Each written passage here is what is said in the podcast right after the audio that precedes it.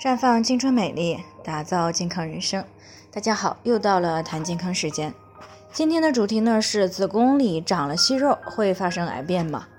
那听众马女士呢最近体检呢发现了子宫内膜上呢有两个息肉，她听说呢像胃息肉、肠息肉这样的息肉呢容易癌变，她就特别担心她这子宫内膜息肉呢也会发生癌变，所以呢就过来咨询了。那确实呢，息肉呀，在人体的许多脏器呢都可能会出现。那除了刚才提到的，呃，还有胆囊息肉、鼻息肉，还有皮肤上的息肉等等。那其中呢，子宫内膜息肉呢，在女性当中呢是比较常见的。它是子宫内膜呢局部过度生长形成的，由子宫内膜的腺体、间质和血管组成。那么也可以分为有蒂或者是无蒂的。那数量呢，可单发或者是多发。那这个直径呢，是从数毫米到数厘米啊，大小不等。那大多数的子宫内膜息肉呢，没有明显的临床症状，很多是在健康体检时偶然发现的。啊，也有一部分女性呢，啊，会有异常的阴道出血，啊，不孕、白带增多、腹痛等一些表现。那临床上呢，子宫内膜的息肉呢，主要有四种类型。分别是呢，功能性息肉、非功能性息肉、腺肌瘤型息肉以及绝经后的息肉。那其中呢，这个功能性的息肉呢，占到了百分之二十七的比例。它呢是由周期性改变的子宫内膜而构成，对于雌激素呢是有一定的依赖性的。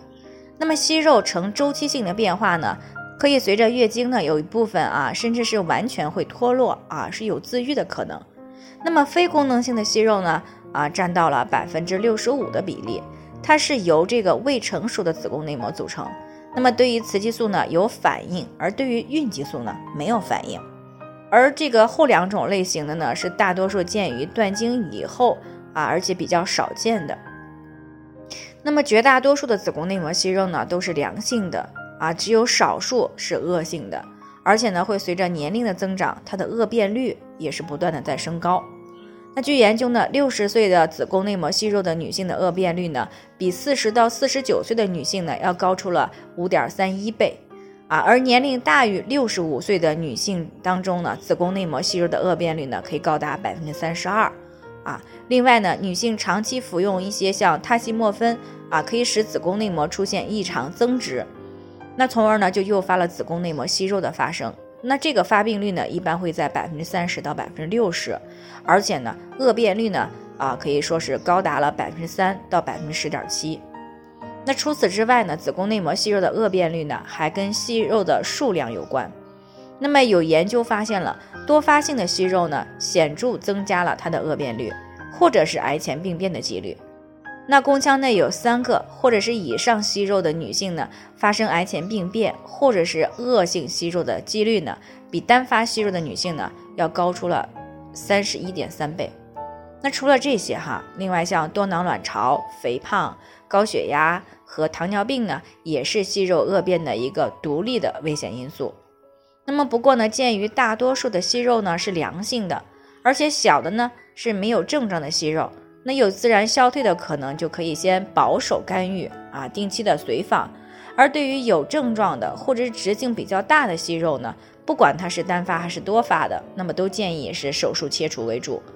但是子宫内膜息肉呢是有复发的可能的，所以呢手术以后呢，应该积极的去调理体质啊，并且呢尽量的避开上面的一些诱发因素啊，来降低它的复发率。那么对于没有生育要求、年龄比较大。啊，息肉又是多发的，或者是复发的，甚至怀疑恶变的女性呢，可以考虑切除子宫。那总而言之呢，子宫内膜息肉呢，大多数是良性的病变啊，朋友们也不要过于的害怕，可以先选择性的进行观察啊，定期的复查。再一个呢，去积极的调理自身的这个问题，避开一些诱发因素啊，就可以呃起到一个很好的效果。那不过呢，一旦有息肉恶变的高危因素的时候呢，是一定要及时的进行干预的啊防止它发生癌变。那最后呢还是要提醒大家每个人的健康情况都不同具体的问题呢要具体分析。如果你也有健康方面的问题想要咨询呢可以关注微信公众号普康好女人添加关注以后呢回复健康自测健康老师呢会针对个人的情况做系统的分析然后再给出个性化的指导意见。这个机会呢还是蛮好的希望大家能够珍惜。今天的分享呢就先到这里我们明天再见。